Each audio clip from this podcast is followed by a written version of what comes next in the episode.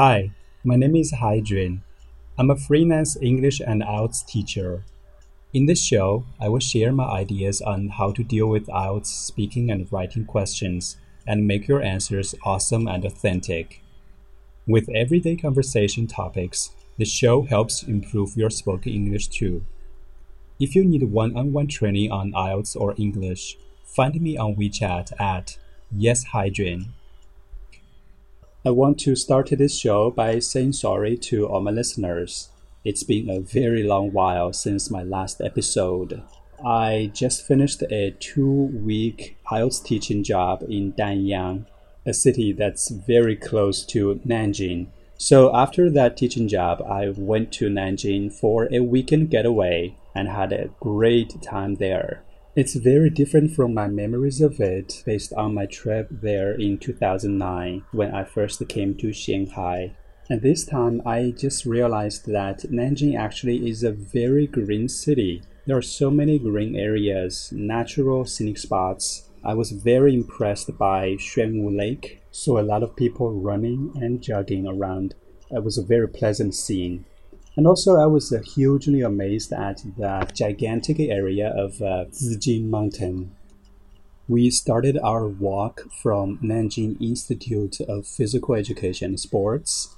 Uh, there was a very large open area, and was a, there was a lake. We saw two old men swimming in that lake with inner tubes on their necks and then we walked to Linggu Temple, a very impressive place, uh, very quiet and not so commercial. We had a beautiful, quick, easy lunch at a nearby restaurant. And then we walked all the way to Sun Yat-sen Mausoleum, but we didn't enter because well, there were so many tourists from all around the world my friend said he heard thousands of dialects already after a short walk around the entry. And then we walked to another mausoleum. I think it's the mausoleum for the founding emperor, the first emperor of Ming Dynasty. But that was a major disappointment because there was uh, not much to, to see in the mausoleum itself. I really appreciated the large area and I joked if I could afford such a piece of land and just imagine how much we can change it to be more pleasant, to suit our tastes more.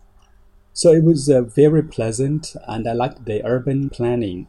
On our way back to the subway station, the signposts were so clear that we didn't waste any time confusing about the direction. I think that's very considerate of uh, the Nanjing municipal government. I think also that Hangzhou should learn a lot from Nanjing in urban designing. So after that, I came back to Shanghai, was distracted by some other issues that I don't think it's appropriate now to reveal. Maybe later I will tell you. And that is why this episode comes so late. So, a big apology for all the listeners for your wait. And uh, today I'm going to, well, to share another essay written by me. I take it as a summary of a major event in this summer holiday. I titled it Cooking TCM Herbs, and here it is. For two months, I've been cooking herbal medicines for myself and found it far more labor intensive than I'd expected. Closely following my doctor's instructions, I pour 800 milliliters of tap water, two mugs and two wine glasses as I measured, into a beige ceramic pot designed for cooking porridge, stew, and herbal medicine. Put in the herbs and let them soak in the water for one hour to make the ingredients soft and loose.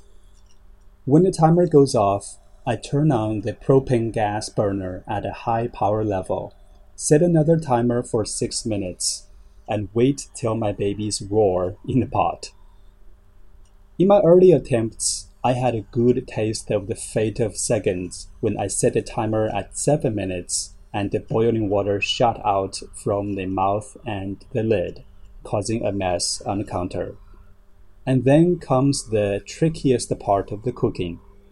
My doctor specified that the heat should be at such a level that the water is just discernibly boiling, like the motion of a lake surface under the gentlest breeze. Problem is, if the fire is too gentle, the burner dies out furtively. Yet, if it causes vehement boiling, I'm concerned the ingredients will be damaged and the efficacy undermined. Luckily, after many disappointing trials, I finally get the hang of it. Switch the burner to when a flame at the fissure produces a regular burp or beep sound, like the bubble that forms and bursts and forms again. The simmering is supposed to keep going for 40 minutes, but since the burner cannot produce the exact gentleness that my doctor dictates, it's always more like the waves in the sea on a normal day. I cut it to 37 minutes. Still, this isn't secure. The fire is so low that it becomes sensitive to any drastic movement of air. So I close the window in the kitchen to leave just a 5 centimeter wide opening and keep the kitchen door half shut. Even so, a sneaky puff of wind or Russ's intrusion into the kitchen can cause an abrupt die out. I have no choice but to check the burner fire every 5 or 10 minutes. Give a human a task, he'll soon learn how to economize it. This is the philosophical enlightenment I come across in my herb cooking project. Since the living room is connected via a glass door to the bedroom, which is linked to the kitchen by a sliding door, I have learned to turn off the kitchen light to highlight the burner fire. So I only need to get off my desk seat in the living room, walk to the glass door, look into the darkness for that cute blue ring of fire. Hello, Mr. Cash. And sniff at that incoming wave of herbal odor, bitter, warm, mildly repugnant with a mixture of vinegar and soy sauce. At the first nights, a non vicious Damn it, slip off my lips. However, before long, the gas burner and I seem to have come to know and like each other. So the result of my peeks are now mostly a satisfying nasal mmm. In the first month, the herb cooking is a daily ordeal, and I am amazed at the amount of time that is sucked into it. Sleep excluded, it turns out to be the biggest commitment of any of my day. Although it is no longer that troublesome now, I still have that reluctant sense of, oh shoot, I have to cook medicine today. Despite all the complaints, I feel utterly assured when the liquid enters my mouth, partly because it's the reward for my hard work and meticulous attention more for the assumption that since I have followed the doctor's instruction to the letter, an early achievement of the goal we're working at, that is, not seeing each other again, is more likely to occur. With these thoughts, I drink half of the extraction with a great sense of satisfaction and hopefulness. A week ago, I got a short term teaching job at a nearby city in Jiangsu which means there's no way I could cook herbs myself every day. So I called Tong Ren Tang, the most renowned TCM pharmacy chain in China, and consulted on medicine cooking service. To my great surprise, the charge was just 2.5 kuai for one parcel of herbs. I was rather hurt to know that two hours of my labor and propane is only worth that little money then I found that a TCM pharmacy in the city I was to stay at also provided this service, only at twice the price.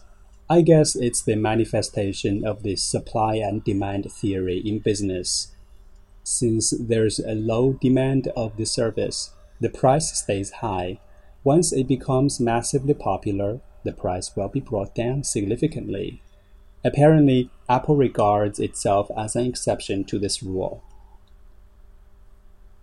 The pharmacy was spacious yet empty with just another customer. A woman in her fifties received me. She first said she wasn't sure the shop offered such service, then quickly modified herself that the concoction shall be ready next morning. After reading my incredulous look, and eye rolling as well, probably, she corrected herself again by asking whether I really wanted it tonight. Of course. Come back in one hour then. Okay. At light speed, my brain was calculating, unpacking, blending, starting the stove, distributing to 16 small bags, and sealing them, all in one hour. Certainly no soaking the herbs. Bad for extracting. Medicine quality is undermined for sure, but I can't do it myself. Accept the fact, dude. Just then, right there, she solved a big mystery of mine. She brought out a big yellowish rice sack the inner side of which had a layer of brown stains, unpacked a paper wrapped parcel of herbs, dumped the contents in the sack, and grabbed another parcel.